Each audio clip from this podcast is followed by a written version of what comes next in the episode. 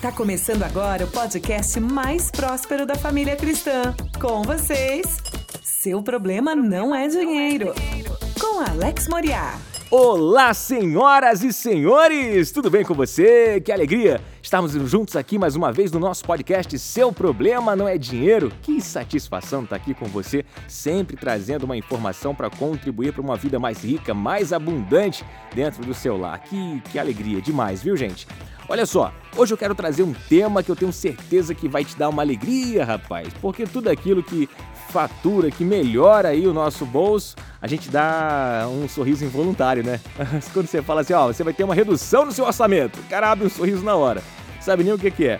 Então, fica aí, segura a onda, porque a gente vai falar sobre portabilidade em financiamento imobiliário. Segura! Seu problema não é dinheiro podcast mais próspero da família cristã. Bem, antes de tudo, deixa eu agradecer aqui a você, a sua audiência, seu carinho, sua participação. Tem muita gente aí ah, pegando o podcast, compartilhando com o pessoal através do grupo do WhatsApp. Nossa, gente, muito obrigado pelo carinho. Tem muita gente trazendo feedback na, nas nossas redes sociais.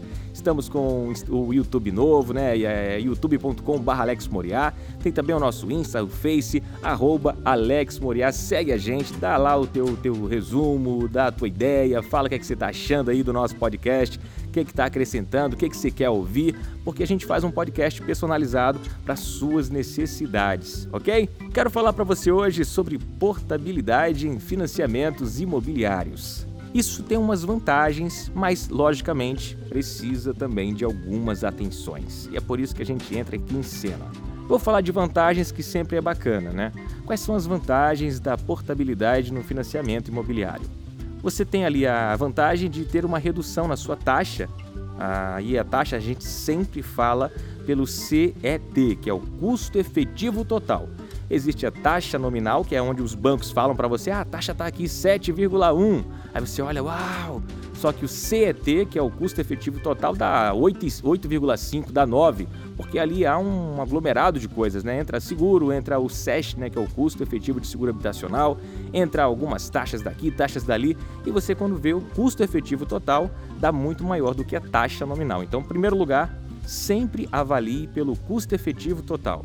E aí você que tem um financiamento, faz um levantamento lá do teu custo efetivo total, vê quanto é que está a tua taxa, porque a vantagem da portabilidade é justamente reduzir a taxa do seu financiamento, ok? Uma outra vantagem que você pode ter é a flexibilização ali da parcela, porque reduzindo a taxa automaticamente vai reduzir a parcela. Mas uma outra dica que já entra como estratégia para você Caso tua parcela esteja te sufocando devido às circunstâncias, teve perda aí na, na sua receita ou coisa do tipo, fez uma escolha errada e hoje está vendo que a parcela está apertando o teu pescoço, o que, é que você pode fazer? Dá uma prolongada ali no prazo, negocia com o banco, dá uma estendida. Ah, Moriá, mas eu vou pagar mais juros. Pois é, isso aí faz parte da escolha que você fez lá atrás. Eu estou tentando dar uma arrumada para que o seu orçamento mensal dê uma aliviada. Então o que, que você faz? Dá uma prolongada um pouquinho ali no prazo, você vai ter com isso uma parcela mais flexibilizada. E você pode, logicamente, colocar aí a concorrência entre os bancos.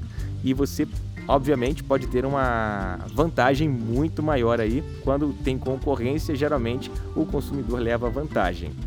Bem, sabendo das vantagens, é necessário você saber das atenções que você precisa ter. Toda portabilidade ela vai gerar alguns custos. Você vai sair de uma instituição e vai para outra. Pode ser que o banco cobre a avaliação de crédito, porque vai ser o item que ele vai usar como garantia né, para o empréstimo, não deixa de ser um empréstimo. Então essa avaliação ali ela tem um custo que pode girar em torno de 3, 3.500, 4 mil reais.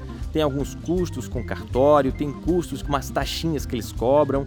Então é bom você sempre perguntar antes quanto custa as taxas do banco para você saber se você vai ter aquele dinheiro ali, tá bom? Isso aí é uma atenção, um cuidado que você precisa ter demais.